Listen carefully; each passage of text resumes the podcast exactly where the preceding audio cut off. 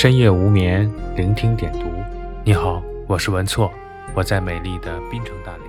一段故事，一首歌，一帘幽梦，一个人。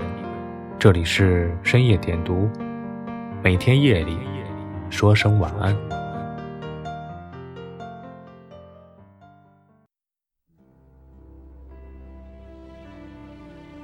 二十四年前的那个夏天，十七岁的科比·布莱恩特。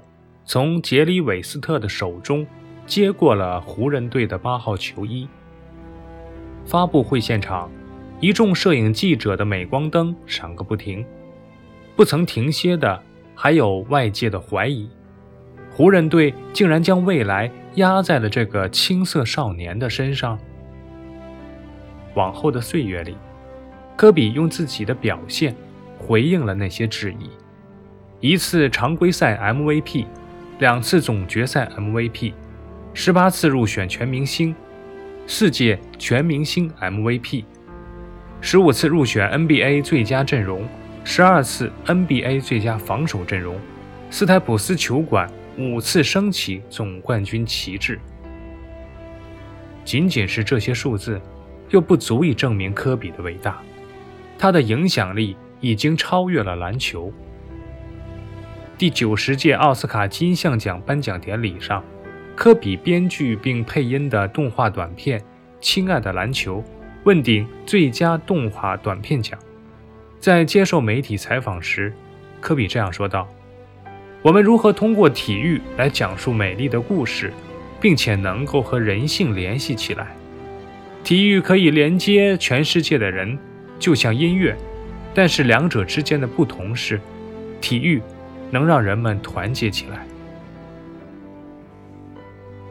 当夜色在洛杉矶大地上升起，奥林匹克大道的尽头，斯台普斯球馆灯火辉煌，穹顶笼罩在紫色灯光下，几束灯柱在球馆上空不停地旋转。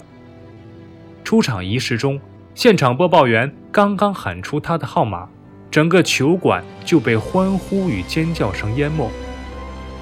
那个男人就这样出现在追光灯的光影里，高举起右臂。在过去的十几年间，这样的场景一遍又一遍的重放。只是今日过后，如此种种，终于成为了绝唱。NBA 官方已经确认，科比·布莱恩特和他的二女儿 Kiki 在直升机事故中。离世。当噩耗传来，整个 NBA 世界陷入了沉痛当中，整个体育世界陷入了沉痛当中。掘金队与火箭队的比赛中，坐在替补席上的泰森·钱德勒难掩悲伤的情绪，泪洒衣裳，摇头叹息。中场休息时，当值裁判找到了钱德勒，与他紧紧拥抱在一起。篮网队核心球员欧文在赛前得知这一噩耗后，难以坚持比赛，径直离开了球馆。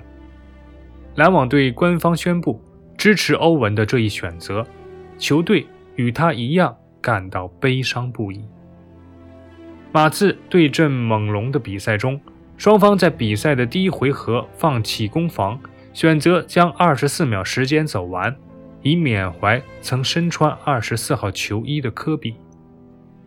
在巴黎，巴西球星内马尔在完成破门后做出了二十四的手势，缅怀科比，神情凝重。湖人队球星勒布朗·詹姆斯在飞机上得到这一消息，下飞机后他在机场失声痛哭。不要温和地走进那个凉夜，老年。应当在日暮时燃烧咆哮，怒斥光明的消逝。虽然智慧的人临终时懂得黑暗有理，因为他们的话并没有迸发出闪电，他们也并不温和地走进那个良夜。起于凌晨四点的信仰，归于凌晨四点的安详。可比一路走好。愿天堂里依旧有篮球相伴。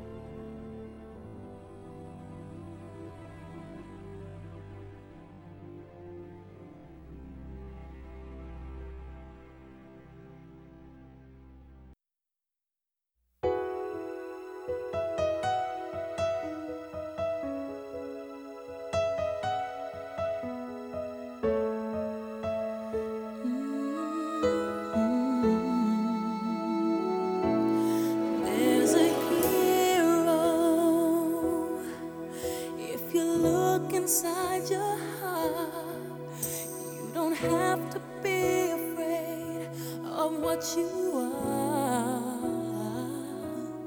There's an answer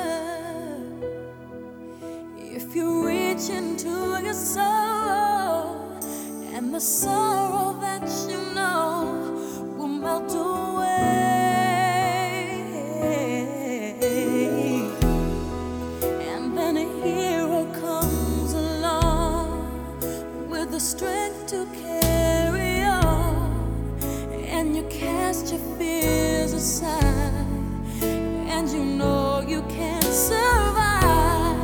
So when you feel like hope is gone, look inside you and be strong, and you'll finally see the truth that a